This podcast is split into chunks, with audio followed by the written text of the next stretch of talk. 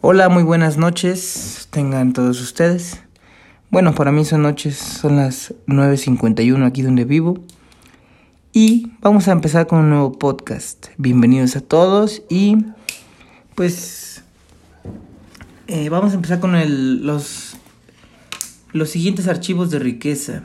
En el podcast pasado hablamos del primero al quinto y ahorita vamos a empezar con el sexto, a ver hasta dónde llegamos. Bien. Archivo de riqueza número 6 dice así, la gente rica admira a otra gente rica y próspera. A la gente pobre le molesta la gente rica y próspera. Los pobres miran a menudo el éxito de otros con resentimiento, con celos y con envidia. Los critican. ¿Tienen tanta suerte? O murmuran entre dientes. Esos ricos estúpidos. Debes tener presente que si tu visión de la gente rica es mala de cualquier modo, forma o manera y quieres ser una buena persona, jamás podrás ser rico. Cambia tu pensamiento. Los ricos no siempre son malos. Obviamente hay ricos malos, digámoslo así, entre comillas. Hay ricos buenos. Así como hay, hay pobres que son muy buenos y nobles y también hay pobres que son muy malos. Entonces el dinero no es lo que da la bondad o la maldad a la gente es lo que tú ya traes dentro. Obviamente un, un rico con dinero eh, que es bueno, pues es una bendición para, todo para todos los que se le acercan. Un rico eh, que es malo, pues es una, es una desgracia para quien tenga la, el infortunio de estar cerca de ellos, ¿no? Un rico con dinero es bueno porque, de entrada, porque si un rico tiene dinero por sus negocios, pues ya está dándole trabajo a mucha gente. Eh, un líder o un dueño de empresa, pues eh, necesita mucha gente y, esa gente trabaja y le, pagan un sueldo, una comisión, etcétera. Entonces, de entrada, un rico es bueno porque aporta. Además, los ricos que son eh, bien intencionados siempre tienen la la pues las ganas de querer ayudar a los demás. Por ejemplo, en el libro de Padre Rico, Padre Pobre, Robert Kiyosaki cuenta que si bien a sus empleados su padre rico les pagaba poco, eh, él decía, ¿no? Es que, bueno, cuando llegó Robert y le dijo, quiero un aumento de sueldo, o enséñeme a ser rico, y le empezó a, a preguntar cosas como esas, el padre rico le contestaba, es que la mayoría de la gente viene y me pide un empleo. Nunca nadie viene y me dice, oiga, ¿cómo le hago para ser rico? ¿Cómo le hago para ser próspero? ¿Cómo ve esta idea? ¿Qué le parece? Etcétera. Entonces, eh, los, los ricos que son bien intencionados son una inspiración para los demás. Y lo, la gente es la que a veces no se presta. La gente es la que siempre ve mal a la gente con dinero. Bueno. Más adelante, si seguimos eh, explorando el, el, libro, eh, subrayé hace dos años de esto que dice así. Los pensamientos y opiniones al entrar en tu mente no son buenos ni malos, correctos ni incorrectos, pero desde luego al entrar en tu vida pueden influir tanto positiva como negativamente en tu felicidad y tu prosperidad.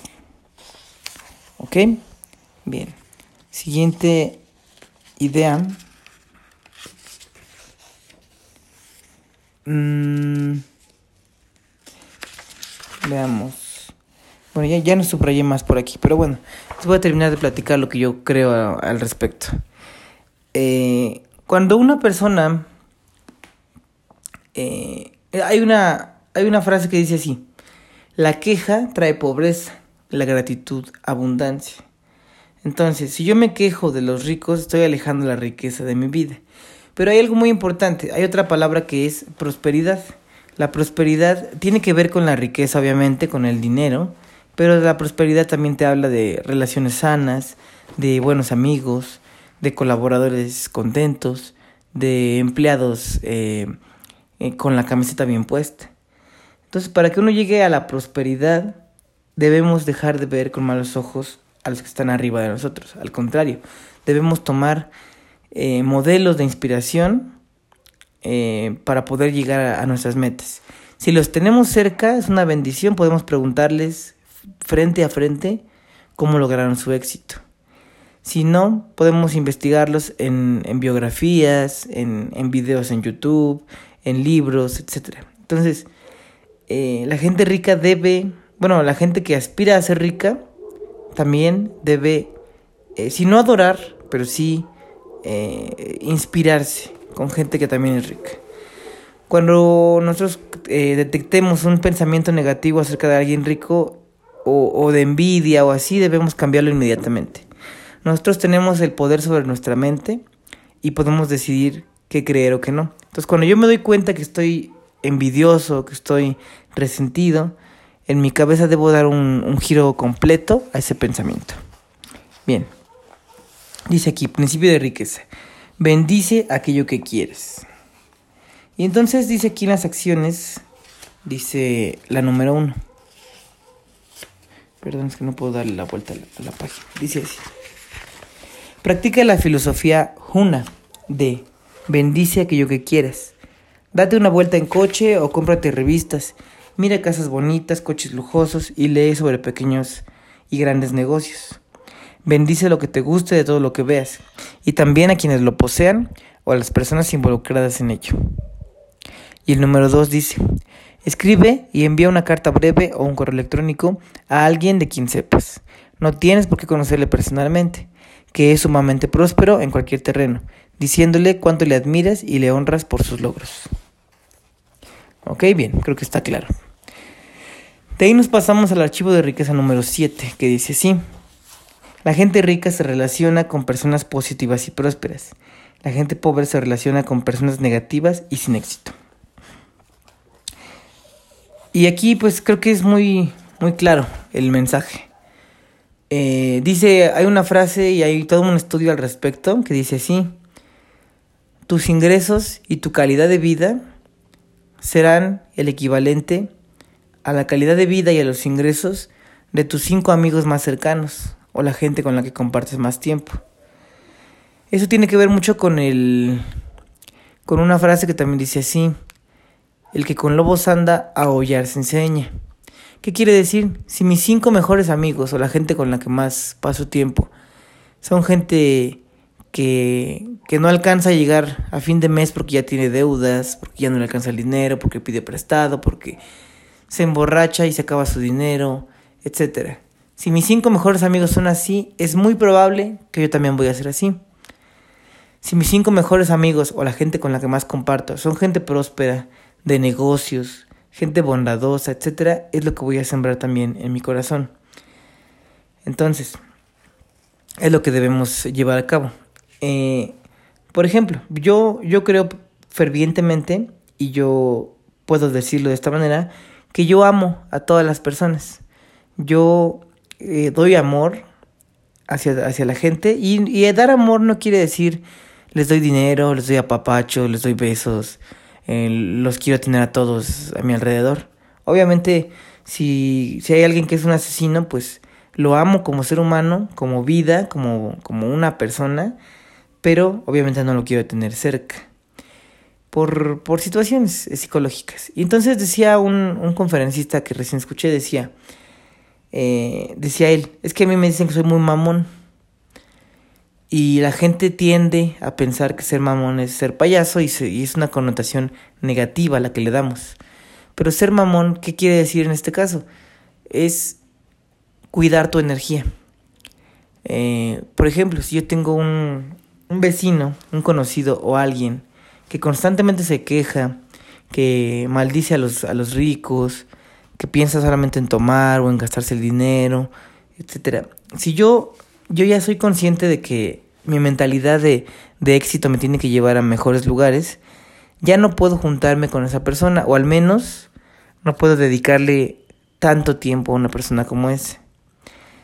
¿Por qué? Porque decía este conferencista, ¿no? Yo soy mamón, ¿por qué? Porque no pierdo mi tiempo con ese tipo de personas. Y la gente me tacha de payaso. Pero en realidad yo tengo que cuidar mi energía, mi entorno, mi subconsciente. Dice por ahí otra frase. No seas el bote de basura mental de otras personas. Entonces, si, estás, si alguien llega conmigo y llega con quejas, con problemas, con críticas, con juicios, con borracheras, con, con vicios, con quejas, eso vendría siendo la basura mental. Entonces, como yo no quiero eso, no lo acepto.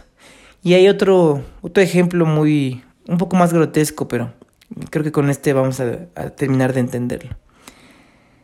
Imagina que yo llego contigo y, llevo un plato, un plato con un pan, un, pan para sándwich y arriba eh, tiene un pedazo de, de, de mierda, de caca.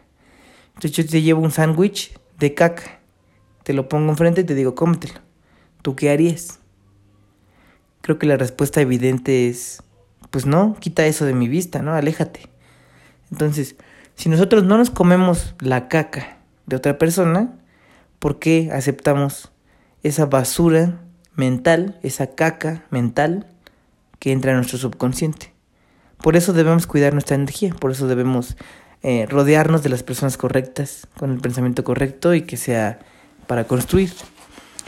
Y bueno, creo que con estos ejemplos que di está más que claro el punto 7. Y bueno, eh, los acciones de la mente millonaria que, que recomienda el autor dice así. 1. Ve a la biblioteca, a una librería o a internet y léete una biografía de alguien que sea o fuese extraordinariamente rico y próspero. Andrew Carnegie, John Rockefeller, Mary Kay, Donald Trump, Warren Buffett, Mm, Jack Welch, Bill Gates y Ted Turner son unos cuantos ejemplos que puedes utilizar. Inspírate y aprende estrategias de éxito concretas y lo más importante, copia su disposición mental. ¿Ok? Ahí está. Uno de los secretos más grandes del éxito, según varios autores, es leer biografías. 2. Apúntate a un club de alta categoría, ya sea de tenis, de salud, negocio de golf. Mézclate con gente rica o en un entorno rico. Eh, luego dice, toma café o té en algún hotel de clase en tu ciudad, acomódate en ese ambiente y observa a los clientes. Fíjate en que no son nada distintos a ti. ¿Ok? Bien. El punto número 3 dice, identifica una situación o una persona negativa en tu vida. Retírate de esa situación o de esa relación. Si se trata de alguien de la familia, opta por estar menos tiempo en su compañía. Y por número 4 dice, deja de ver telebasura y mantente alejado de las malas noticias. Bien, en otro libro que después vamos a analizar, menciona que, nuestra mente es como un jardín precioso. Entonces debemos cuidar nuestra energía, que nadie llegue a pisotear nuestras flores, etc. Bueno, creo que la analogía está más que, que entendible. Bien, de ahí pasamos al archivo de riqueza número 8. Dice así.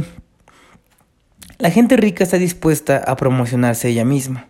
La gente pobre piensa de forma negativa en lo referente a la venta y la promoción. Bien, luego vamos a una idea que subraya que dice así.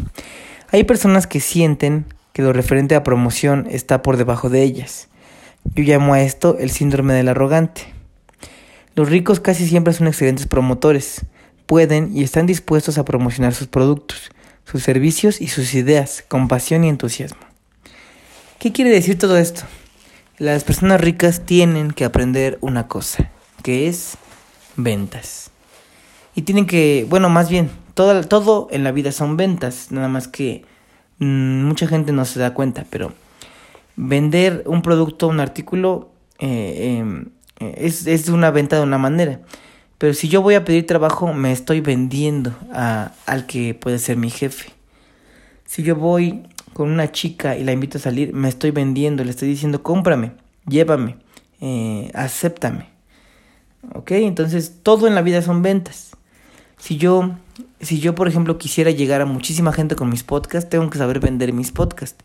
¿Y cómo es vender? No, no se trata de llegar y decir, ah, este, vendo un podcast a 10 pesos, cómpralos.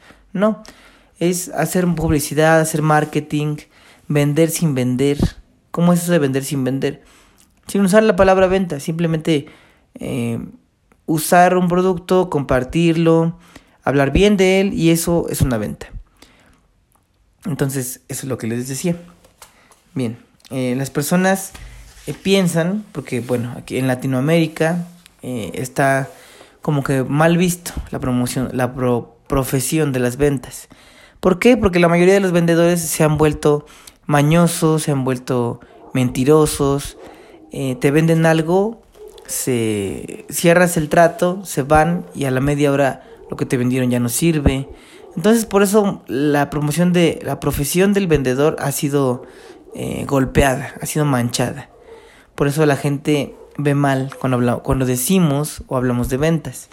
Pero el buen vendedor realmente es alguien que te da un producto o servicio que va a mejorar tu vida, que va a mejorar algo de tu vida en algún aspecto y por eso vale la pena comprar. Obviamente hay, hay cosas que no necesitamos, pero eso ya es otro tema. Bueno, luego lo dice aquí. Las personas ricas son, por lo general, líderes y todos los grandes líderes son grandes promotores. Los líderes ganan una barbaridad de dinero más que los seguidores. Todo líder, todo vendedor también debe ser un buen seductor. Ellos saben que, que cuando comparten una idea, un producto o a ellos mismos, eh, están ganando credibilidad, están ganando fe en una persona o en un producto. Entonces es muy importante aprender a manejar habilidades de venta. Y entonces dice así, las acciones de la mente millonaria. Número 1. Califica del 1 al 10 el producto o servicio que actualmente estás ofreciendo. Ya sea un producto o tu propia persona, si lo que tú vendes es tu tiempo, tu presencia, etc. Califícalo del 1 al 10. Si el resultado de tu puntuación es entre 7 y 9, haz las modificaciones oportunas a tu producto o servicio para aumentar su valor. Si es de 6 o menos de 6, deja de ofrecer ese producto o servicio y empieza a representar algo en lo que verdaderamente crees. Y número 2. Lee libros, escucha audios y CDs, CDs y haz cursos sobre mercadotecnia y ventas. Conviértete en experto en estos dos campos hasta el punto de poder promocionar tu valía con éxito y con el 100% de integridad. Todas las compañías dependen de las ventas, todas. Y el departamento de ventas es uno de los más importantes de una compañía, igual que, bueno, eh, tienen que ver con lo, con lo que es marketing. Entonces, eh, siempre, siempre, siempre en todo negocio es muy bueno que, que las personas sepan venderse. ¿Ok? Bien, de ahí nos vamos al principio de riqueza número 9, que dice así. La gente rica es más grande que sus problemas. La gente pobre es más pequeña que sus problemas. ¿Qué quiere decir esto? Tal como decía antes, hacerse rico no es un paseo en el parque. Se trata de un viaje lleno de recodos, curvas, desvíos y obstáculos. El camino que conduce a la riqueza está erizado de trampas y escollos, y por eso precisamente la mayoría de la gente no lo toma. No quiere complicaciones, quebraderos de cabeza ni responsabilidades. En resumen, no quiere problemas. Y ahí reside una de las mayores diferencias entre ricos y pobres. La gente rica y próspera es más grande que sus problemas, mientras que la gente pobre y sin éxito es más pequeña que sus problemas.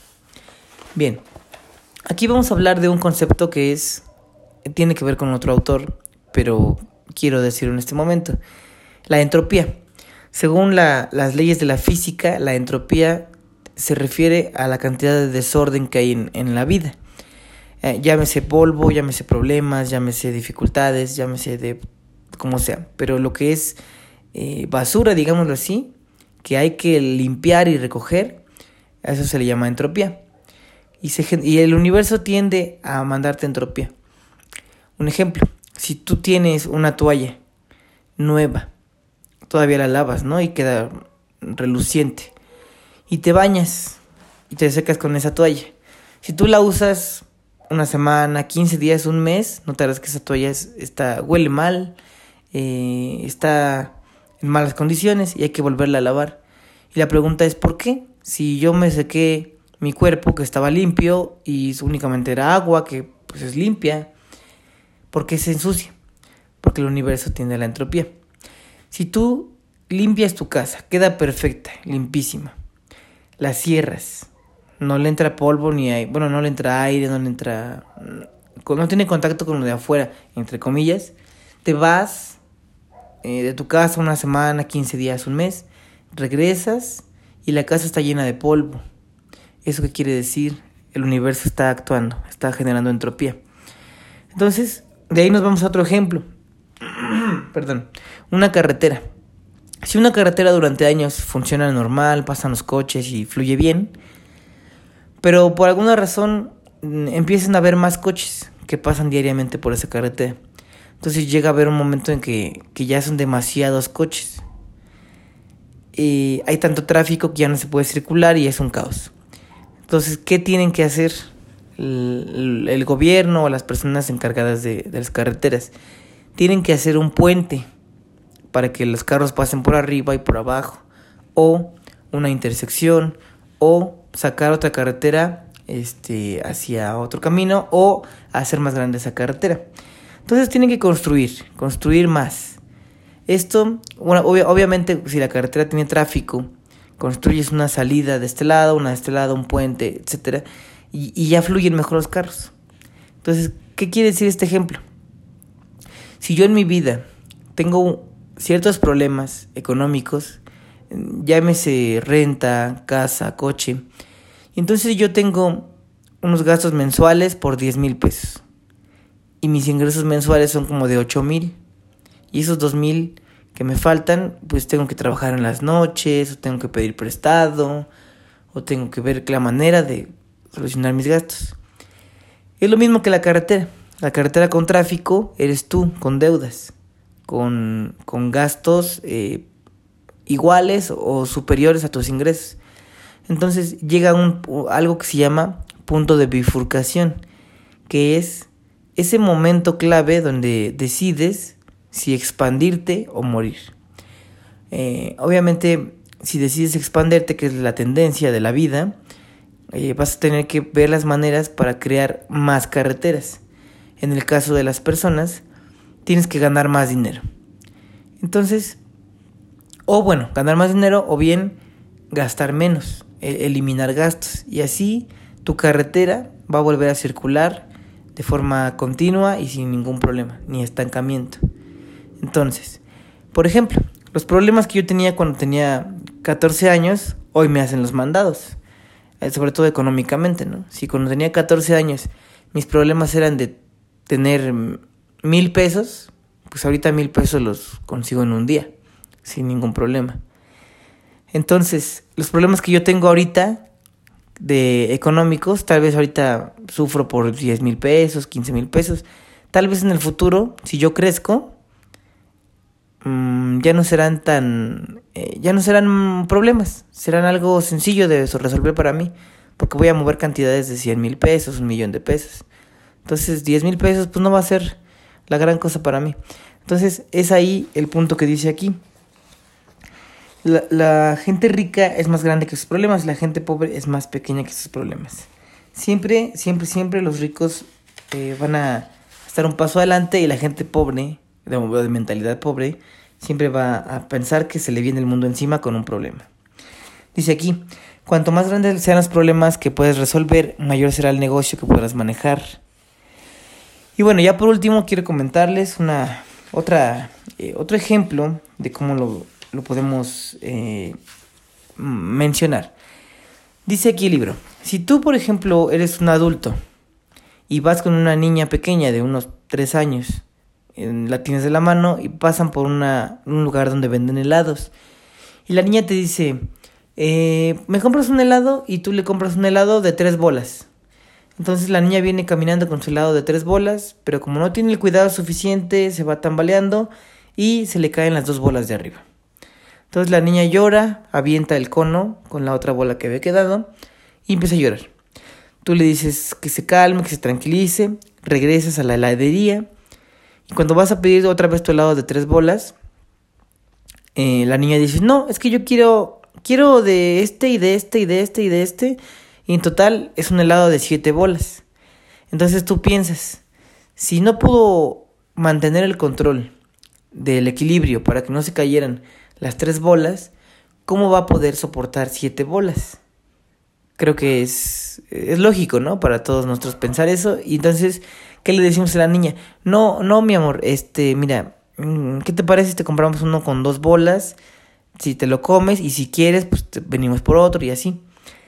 Entonces lo mismo pasa con nosotros. Nosotros somos la niña y el adulto es, es la vida. Si nosotros no le demostramos a la vida que podemos manejar cierto tipo de problemas, no nos va a dar mejores eh, recompensas. Si nosotros somos capaces de manejar nuestros ingresos, nuestros problemas, nuestra, nuestra vida familiar, etc., la vida nos va a ir dando más, de qué disfrutar y qué poder manejar.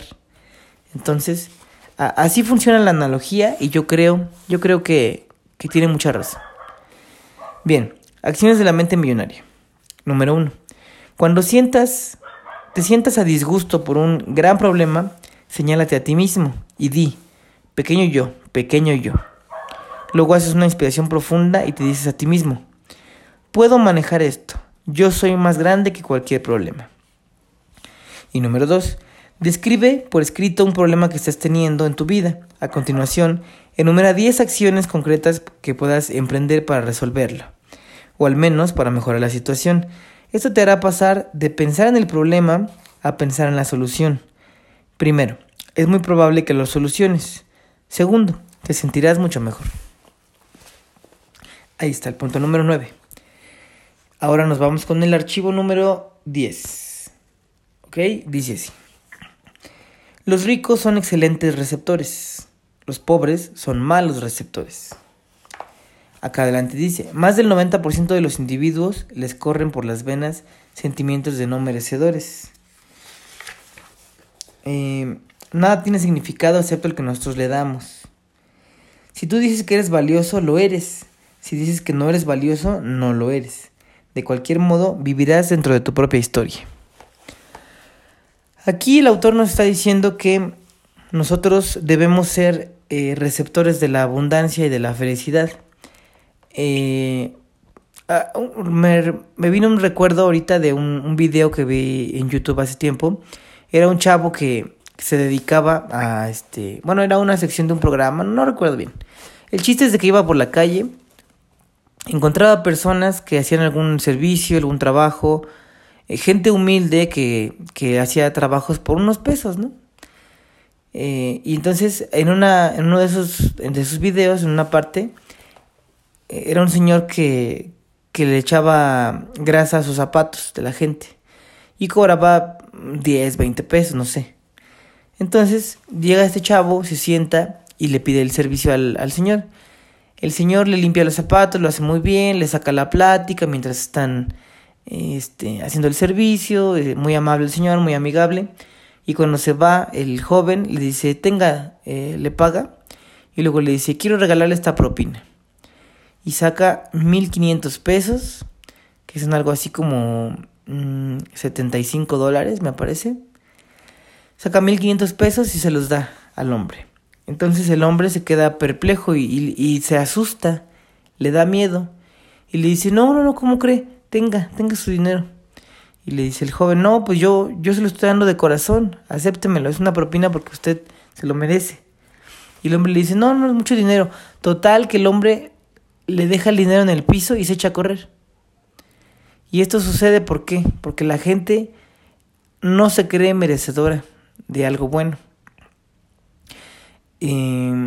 quiero contarles también que, por ejemplo, mm, yo, yo he trabajado en lugares, bueno, yo, eh, una de mis, de mis pasiones es la música, entonces yo he trabajado en lugares de, de comida, en restaurantes, en cafeterías, cantando para la gente.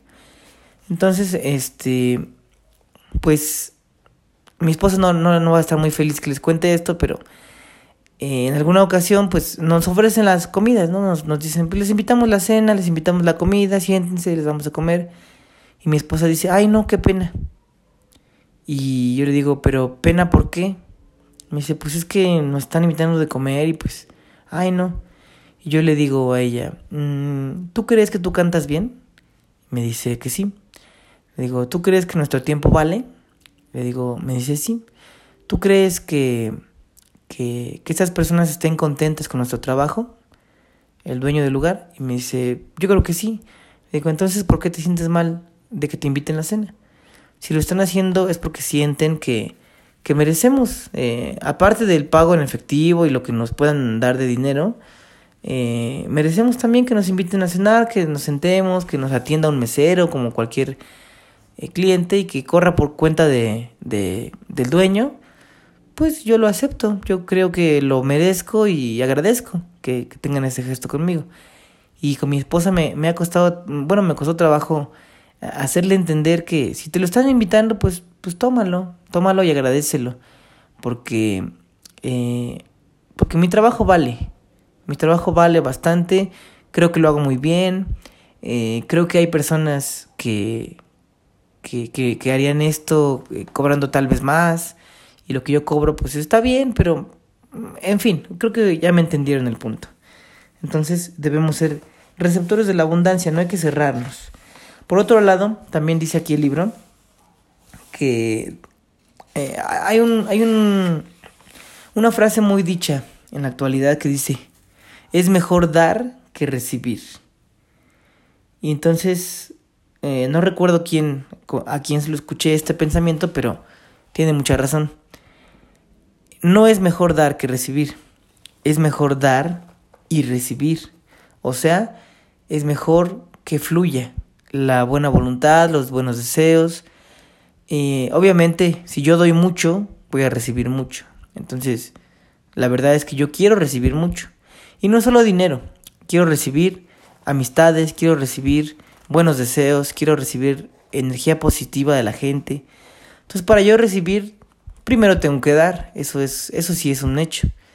Si yo quiero recibir un buen regalo en mi cumpleaños de parte de mis amigos, tengo que consentir a mis amigos y tal vez yo debo ser el primero en llegarles con un buen regalo en sus cumpleaños.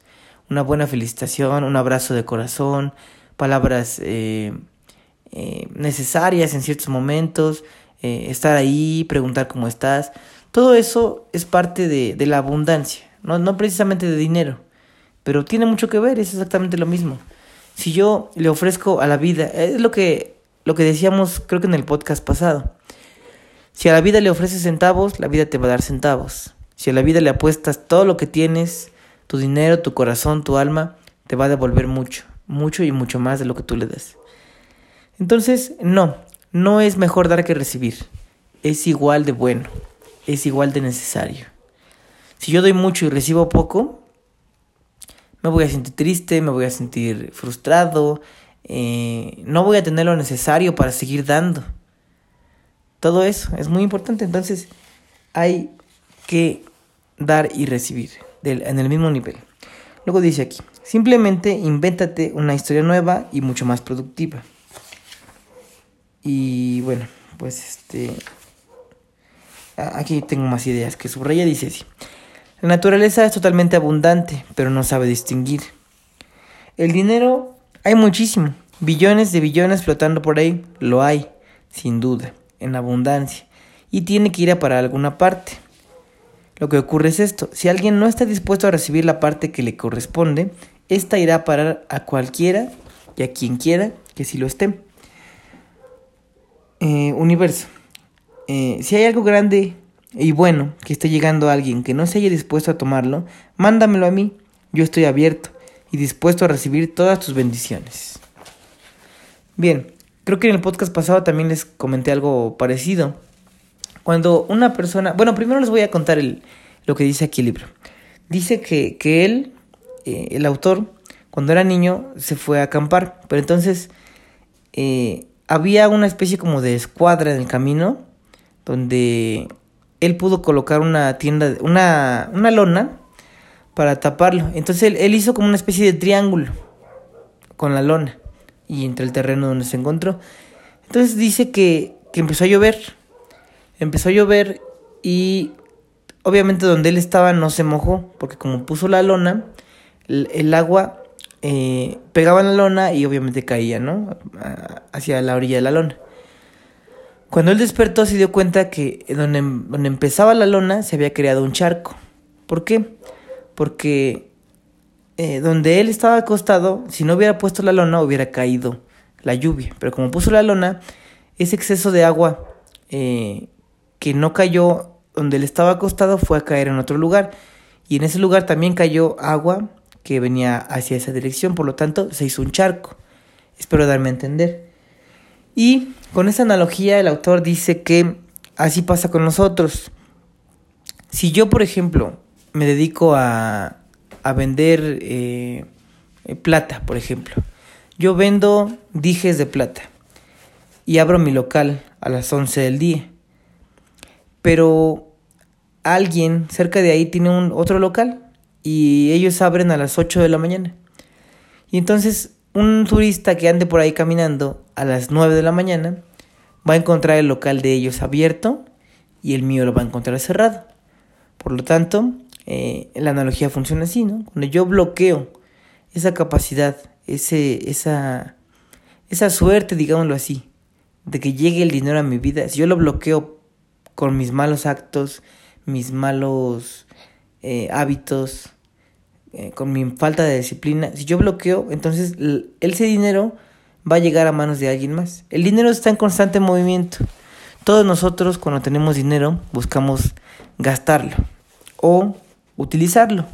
Entonces eh, debemos estar eh, creyendo y siempre haciendo las acciones necesarias para que el dinero que debe llegar a nosotros pues llegue. Y bien, eh, dice aquí, hay muchos pobres que realmente creen que son mejores personas por ser pobres. De algún modo piensan que son más piadosas, más espirituales o más buenas. Tonterías. Lo único que la gente pobre es, es pobre. Esto me lleva a una cuestión importante. Si posees los medios para tener mucho dinero, ponte manos a la obra. Utiliza tus medios al máximo, hazte muy rico y después ayuda a la gente que no tiene oportunidad que tú tuviste. El dinero únicamente potenciará los rasgos de tu carácter. Si eres malo, te ofrecerá más maldad. Si eres bueno, te ofrecerá la oportunidad de ser más bueno y amable. En el fondo, si en el fondo eres un estúpido, con dinero puedes ser un estúpido aún más grande. Bien. Entonces, pues el principio número 10 habló de eso. Dicen las acciones de la mente millonaria. Practica las actitudes que te convertirían en un excelente receptor. Cada vez que alguien te haga un cumplido de cualquier tipo, di simplemente gracias. No le devuelvas el cumplido ni le digas que no es verdad. Eso te permite recibir y poseer plenamente el cumplido de, lo, de la persona en lugar de desviarlo. Bueno, este, este punto se refiere a no nada más en dinero, sino también cuando alguien nos dice, oye, qué bien te ves. Eh, mucha gente contesta, ay, no, ¿cómo crees? O cuando le dice a alguien, oye, estás muy bonita. Ay, no, ¿cómo crees? Estoy bien flaca, estoy bien gorda, estoy muy, eh, no sé, cualquier cosa. O sea, no aceptan el piropo porque no se sienten merecedores. Entonces, uno debe, sin, sin elevar su ego, obviamente, pero una medida eh, sana, equilibrada, uno debe decir, eh, sí, te lo acepto. Gracias por decirme que estoy guapo. Gracias por decirme que canto bien. Gracias por decirme que soy una buena persona. Gracias. Sí, gracias. Tú también. Luego dice el punto número dos. Cualquier, y quiero decir, cualquier cantidad de dinero que te encuentres o que recibas debería celebrarse con entusiasmo. Di, soy un imán para el dinero. Gracias, gracias, gracias. Esto es válido para todo el dinero que te encuentres en el suelo, lo que recibas del gobierno como regalo, como sueldo y de tu negocio. Recuerda, el universo te está ayudando. Si declaras constantemente que eres un imán para el dinero y sobre todo si tienes la prueba, el universo dirá simplemente, ok, y te enviará más. Punto número 3. Mímate. Al menos una vez al mes haz algo especial que te guste a ti y que le guste a tu espíritu. Recibe un masaje, una manicura, Ve que te soben los pies, asiste a una comida o una cena extravagante, alquila un barco o casita de fin de semana, o haz que alguien te lleve el desayuno a la cama. Haz cosas que te permitan sentirte rico y merecedor. La energía que emitas por esta clase de experiencia enviará al universo un mensaje, que vives en abundancia, por lo que el universo hará simplemente su trabajo y dirá, ok, y seguida, enseguida te ofrecerá oportunidades de obtener más. Bien, y ya por último vamos a hablar del archivo de riqueza número 11. Quiero decirles que si ustedes leen el libro van a encontrar pues, más historias, más ejemplos, eh, más detallado todo este, este asunto. Yo les estoy hablando un poquito de lo que subrayé, un poquito de lo que pienso, que igual podría extenderme mucho más. Yo creo que podría ser un podcast de cada uno de estos archivos de riqueza, pero me tardaría muchísimo y la verdad quiero hablarles de muchos temas. Quiero empezar a hablarles del amor, quiero empezar a hablarles de, de del éxito, de la mentalidad, de la nutrición. Entonces, eh, vamos, vamos a terminar eh, con estos puntos de riqueza y seguiremos platicando de más cosas en los siguientes podcasts. Por último, archivo de riqueza número 11. Los ricos eligen que se les pague según sus resultados. Los pobres eligen que se les pague según el tiempo empleado. ¿Has oído alguna vez este consejo? Ve a la escuela, saca buenas calificaciones, consigue un buen trabajo con un sueldo fijo, sé puntual, trabaja mucho y vivirás feliz. Por desgracia, este sabio consejo es una mentira. No hay nada malo en obtener un sueldo fijo, a menos que interfiera en tu capacidad de ganar lo que mereces. El problema es que generalmente sí interfiere. La gente rica prefiere que se le pague según los resultados que, obtiene. La gente rica cree en sí misma, cree en su valor y en su capacidad de entregarlo. La gente pobre no, por eso necesita garantías. Los pobres canjean su tiempo por dinero. El problema de esta estrategia es que tu tiempo es limitado. Y por último, pues jamás pongas techo a tus ingresos. Bien, eh, decía Miguel Ángel Cornejo, ¿no? Que llega una persona y le dice, este, jefe, ya llegué desde las 8 de la mañana, ¿eh? Y aquí me voy a quedar hasta las 12, ¿eh? Hasta las 12 de la noche. Haciéndome güey, pero, pero aquí voy a estar. Entonces, eh, la gente busca un empleo, un horario fijo, con, buscando esa garantía, ¿no? De que aunque me haga menos todo el día, pues voy a tener mi sueldo fijo. Entonces, nosotros debemos buscar que se nos pague por nuestros resultados, por el impacto que tenemos en la gente, por lo satisfactorio que, que dejamos en las personas. Si nosotros seguimos persiguiendo un sueldo fijo, con un horario fijo, nunca vamos a pasar de ahí. Si en cambio, si nosotros servimos a la gente, hacemos cosas que, que, que si nuestro impacto es mayor o mejor, pues vamos a elevar nuestros ingresos.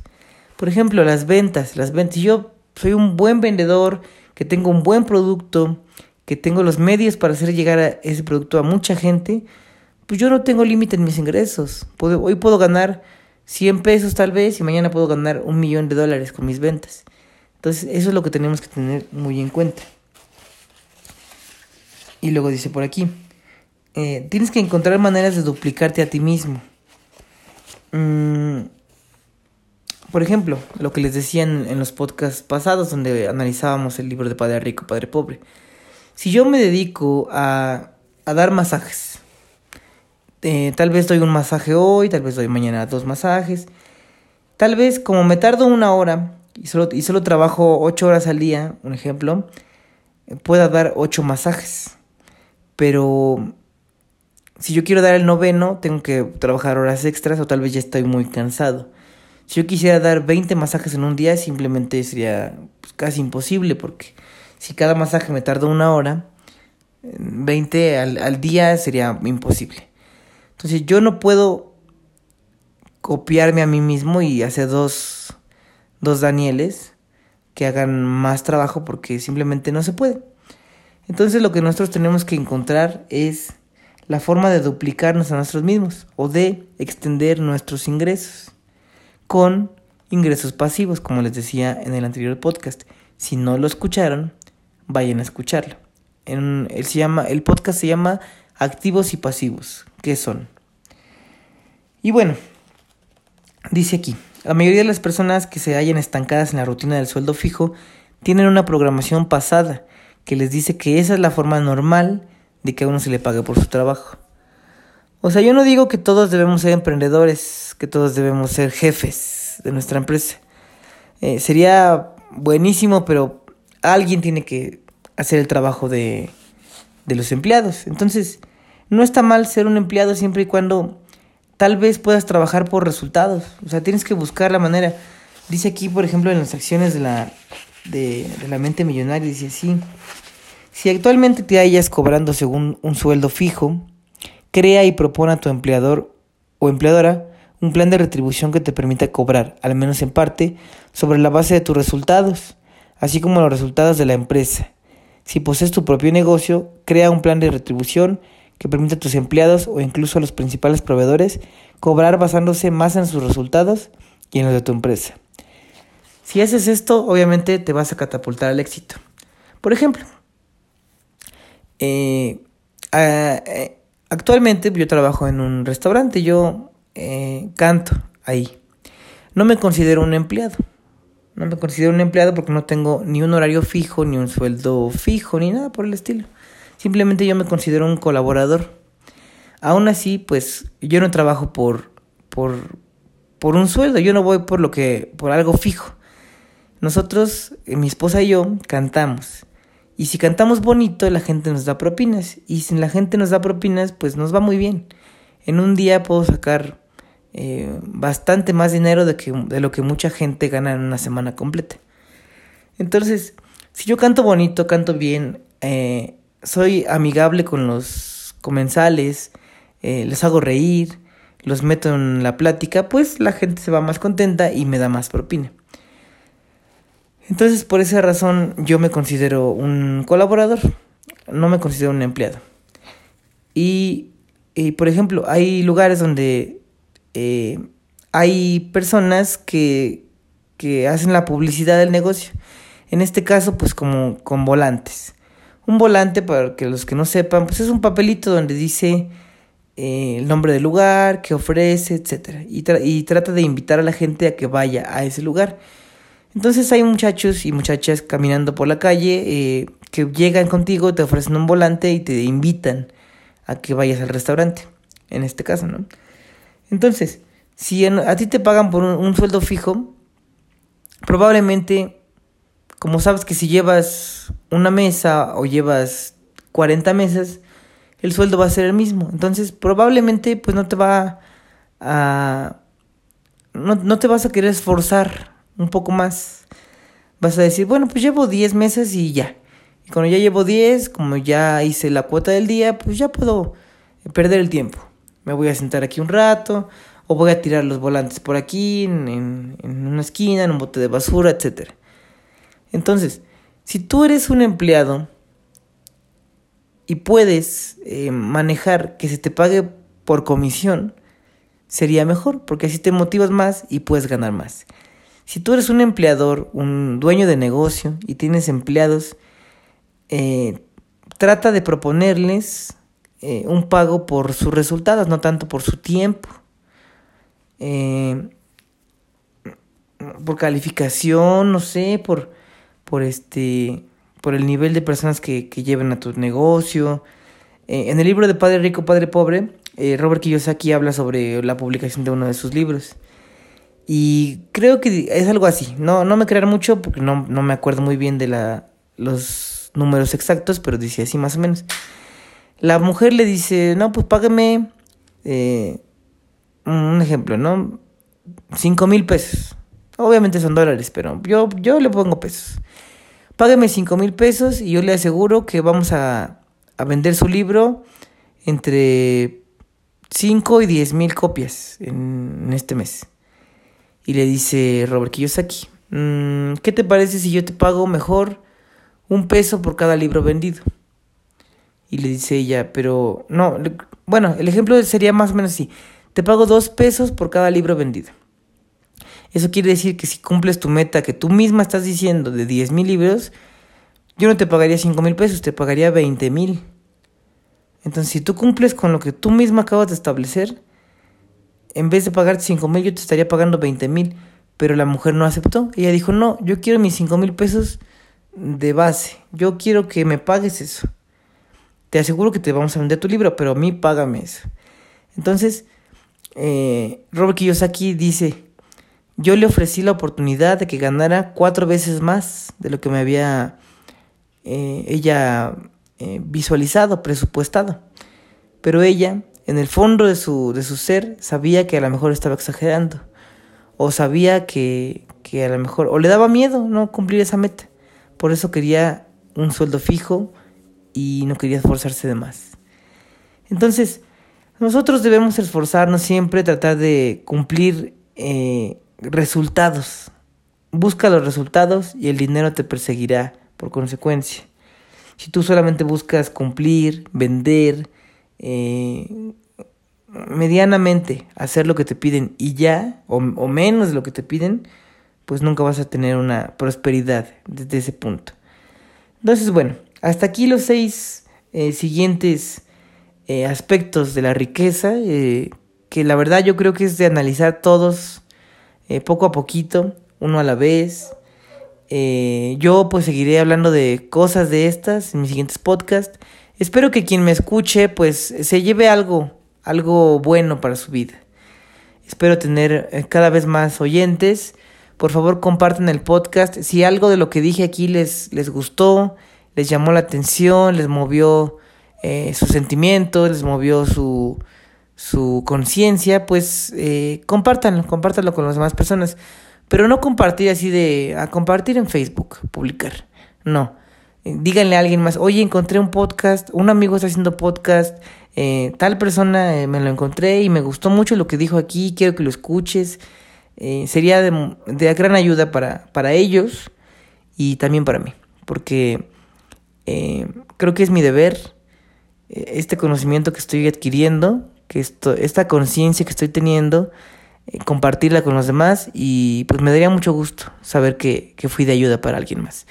Bueno, pues que tengan ustedes un excelente día o una excelente noche, sea el caso, y bueno, pues nos vemos en el próximo. Bye.